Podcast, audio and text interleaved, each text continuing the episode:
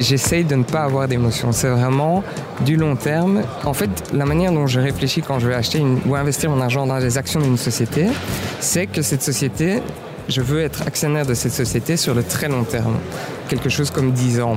Et moi, je préfère euh, avoir un, un, investissement où j'ai pu rechercher moi-même la société dans laquelle j'investis.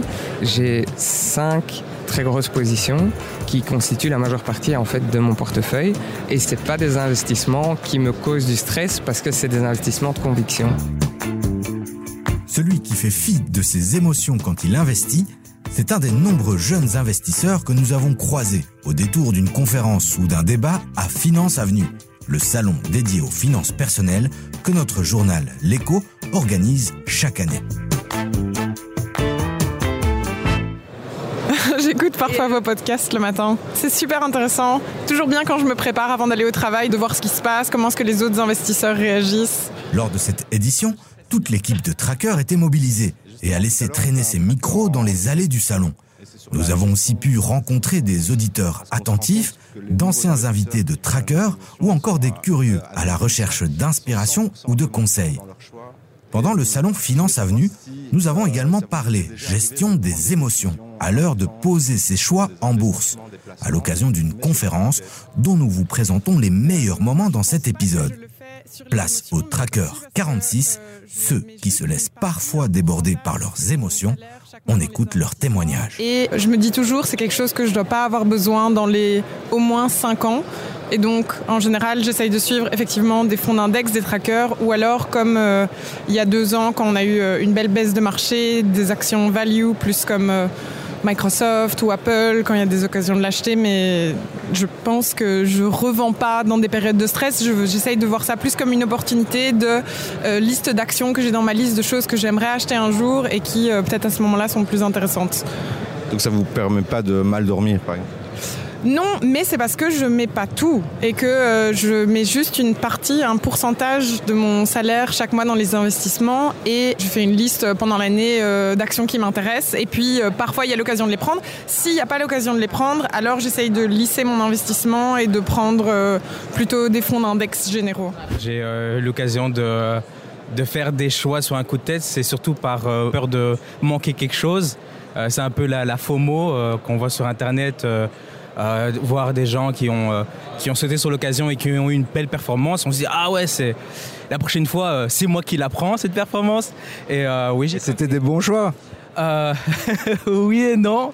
Euh, euh, j'ai fait qu'un seul choix, c'était acheter des actions Tesla, mais je m'étais pas rendu compte que c'était des actions à l'étranger, que c'était des américaines. Donc en vrai, j'ai eu l'occasion plus tard de comprendre que bah, si je voulais retirer mes bénéfices, bah, j'en aurais vachement moins. et voilà, j'ai cédé à la tentation. J'ai appris quelque chose j'ai vraiment appris quelque chose que voilà faut pas céder à ces émotions là surtout. Mais voilà maintenant je me suis beaucoup plus calmé. J'ai pas cédé à la tentation de la crypto parce que nous entre jeunes on entend souvent le succès peut être rapide euh, facile euh, accessible mais euh, en achetant une action Nike on se dit pas qu'on achète un petit pourcentage de la chaussure. On achète une vraie compagnie qui a qui a des employés qui ont un chiffre d'affaires à faire par an. C'est bien de comprendre le produit mais il y a tout un univers autour. Alors pourquoi ton ami il n'investit pas en bourse? Alors, je pense qu'il faudrait aussi lui, lui demander. Pour, Mais selon toi euh, pour moi, peut-être c'est euh, la peur du risque. Alors ton pote il nous a dit que tu avais peur euh, de quoi t'as dit? De prendre le risque. C'est surtout que je suis en train de consolider mon capital, disons, avant d'investir. Est-ce que c'est des choses qui t'intéressent d'investir sur du long terme? Long terme. Sur le long terme, bien sûr. Euh, bien sûr, c'est. Je trouve que c'est pré préférable que sur le court terme parce que hum, c'est le moyen, dans mon sens, le, le- qui, qui permet de générer le plus d'argent.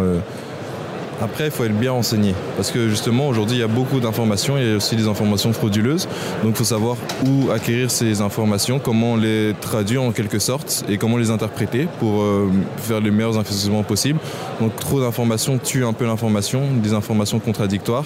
Faire le tri aujourd'hui est un peu plus compliqué, je pense. Alors je voulais d'abord savoir si il t'est déjà arrivé de prendre des décisions sur des investissements sur un coup de tête. Totalement, avec les crypto-monnaies. On voit une crypto qui est en train de prendre la valeur qui s'enflamme et on se dit je vais mettre. Du coup, oui. Et c'était une bonne décision pour toi?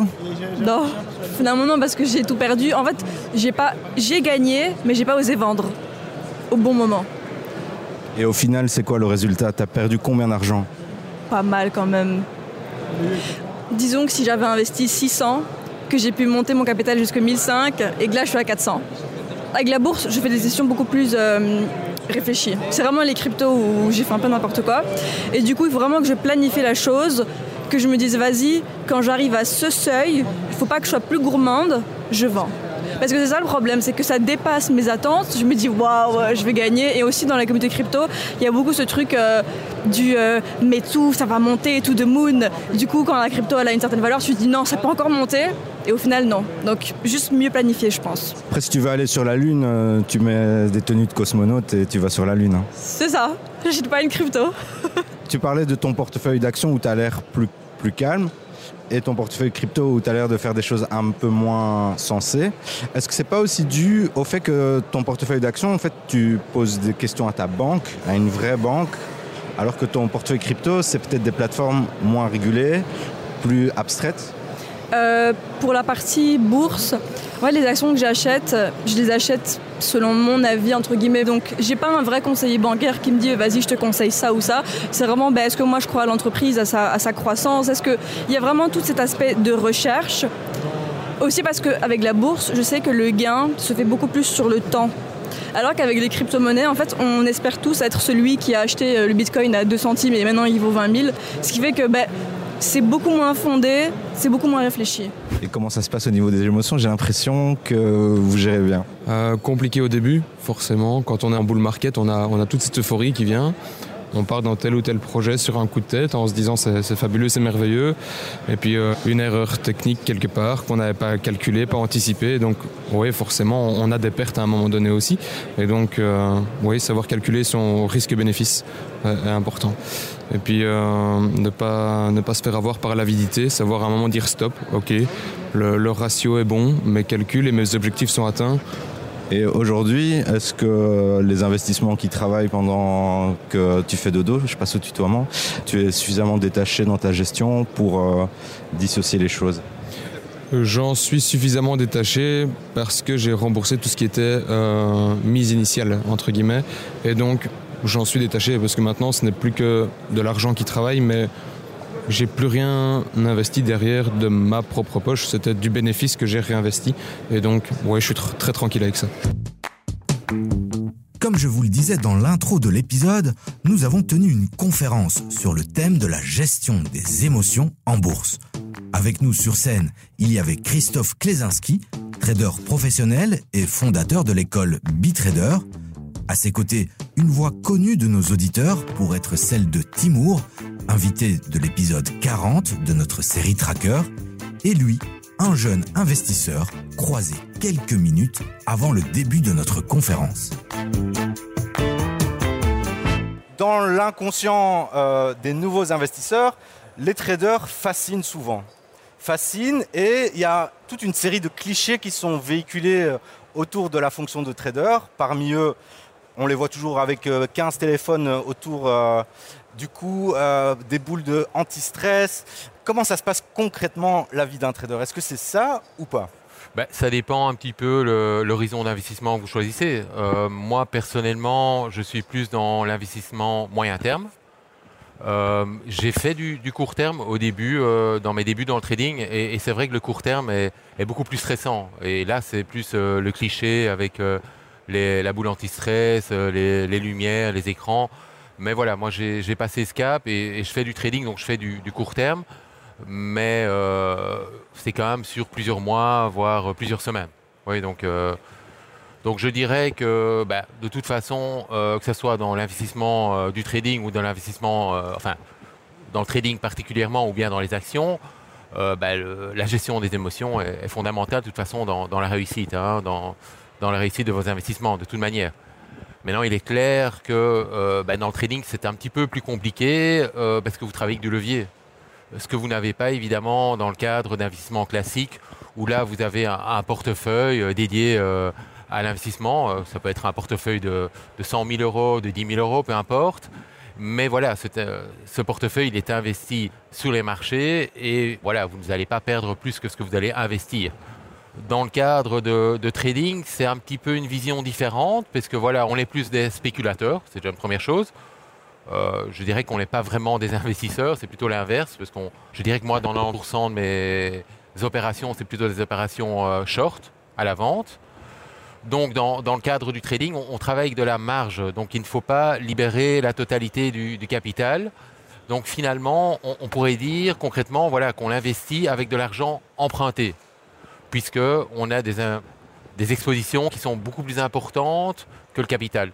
Donc d'où euh, bah, la gestion, des émotions, là évidemment beaucoup plus importante, parce que si vous avez un, levier, je prends par exemple de 10, ce qui est déjà énorme, hein, de toute façon, et le marché bouge de 2%, ben voilà, votre capital il fait moins 20. Est-ce qu'il y a de la peur quand on est... Euh, ah oui, ça c'est clair, effectivement, parce que quand vous avez euh, un levier 6, levier 7, fatalement, ben voilà, les moindres mouvements de marché, ça impacte évidemment beaucoup plus votre capital que dans l'investissement.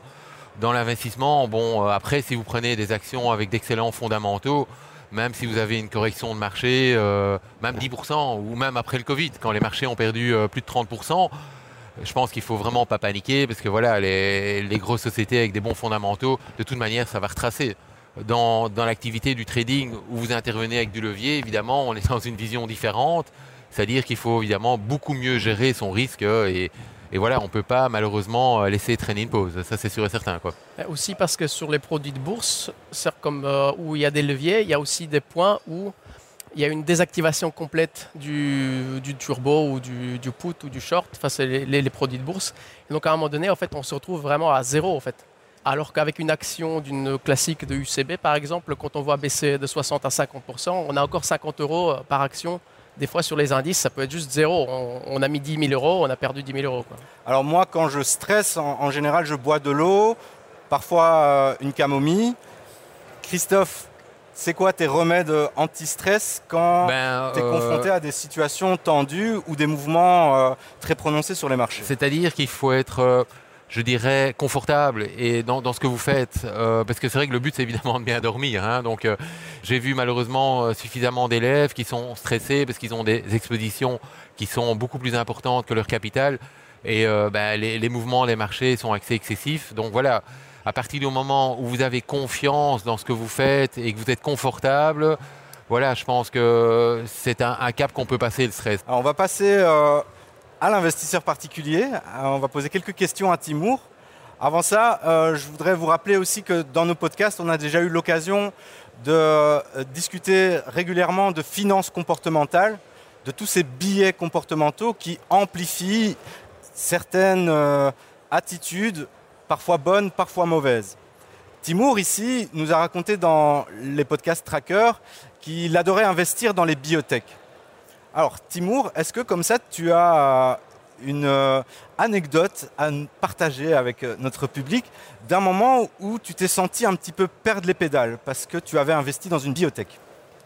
Oui, euh, c'était pas que j'avais investi, mais justement j'avais essayé de prévenir les gens en analysant en fait cette, entreprise. On voyait que tous les fondamentaux étaient, étaient mauvais, mais quand on va sur les forums, et les forums sont souvent en fait orientés sur cette biotech, sur, sur, une entreprise particulière. Alors ce qui se passe, c'est que toutes les personnes de ce forum ont acheté cette entreprise. Et donc, quelque part, il y a un biais cognitif qu'ils ont, c'est vouloir que naturellement cette entreprise monte. Et donc, quand on leur présente différents arguments en disant, écoutez, elle n'a pas assez d'argent pour euh, terminer l'année, euh, elle va se financer par dilution, donc elle va augmenter euh, le nombre d'actions, ce qui va faire diluer les autres les actions qui, qui, sont possédées. Il y avait une, une, phase 3, donc une étude clinique qui avait échoué, mais que le management a réussi à faire en sorte qu'ils l'ont fait passer en mode positif, mais clairement, en fait, elle était négative. Donc, quand tu exposes en fait tous ces, tous ces arguments-là, tu leur dis ne, n'essayez pas d'investir. En fait, on se prend à une volée de bois vert, c'est ça comment on dit? C'est ça. Parce qu'en fait, les gens, en fait, ils sont ils veulent que le, cours monte en fait et c'est naturel en fait nous quand on achète une action c'est pas pour qu'elle pas, pas pour perdre de l'argent et euh, voilà, donc ça c'est un des points, une, des premières émotions que les gens en fait y vivent, c'est ce qu'on appelle le billet de confirmation. C'est euh, vous, comme, comme je suis placé, je vais chercher tout, les, tous les critères qui vont dans mon sens. Et je vais complètement être aveuglé par les, euh, les, points négatifs. Et les points négatifs sur les biotech, en fait, même sur toutes les autres entreprises en général, hein, il, y en a, il y en a tout le temps en fait.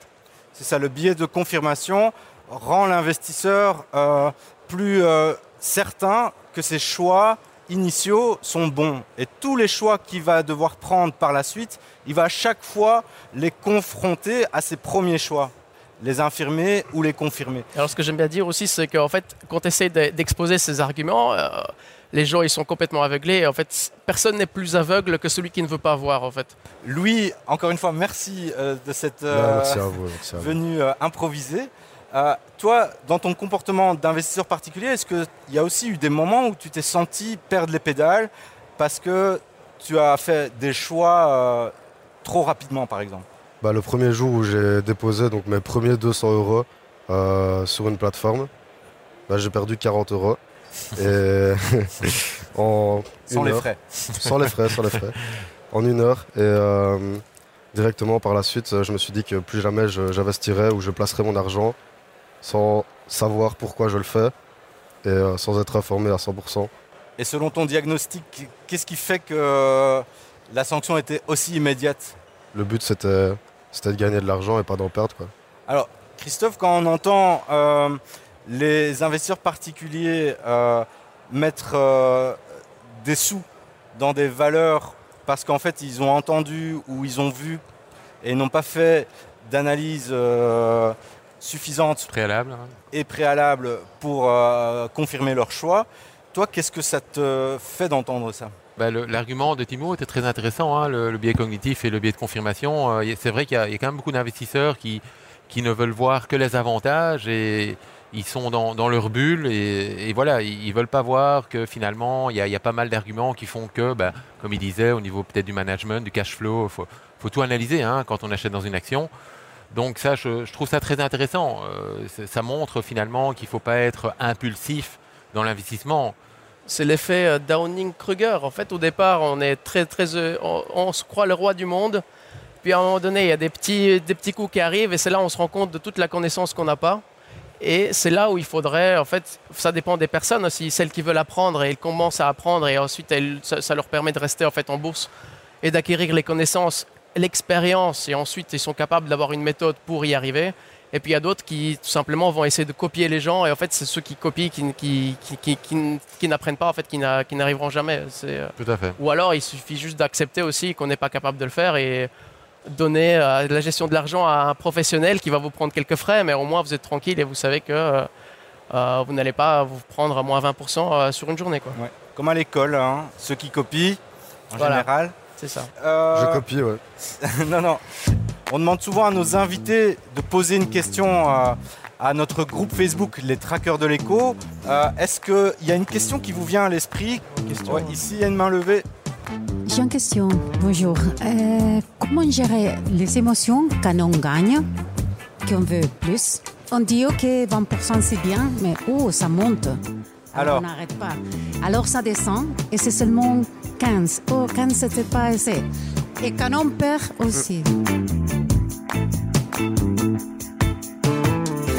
Merci de nous avoir écoutés ici ou en direct à Finance Avenue. C'était Salim Nesba pour le 46e épisode de la série Tracker, un podcast réalisé par Julie Garrigue.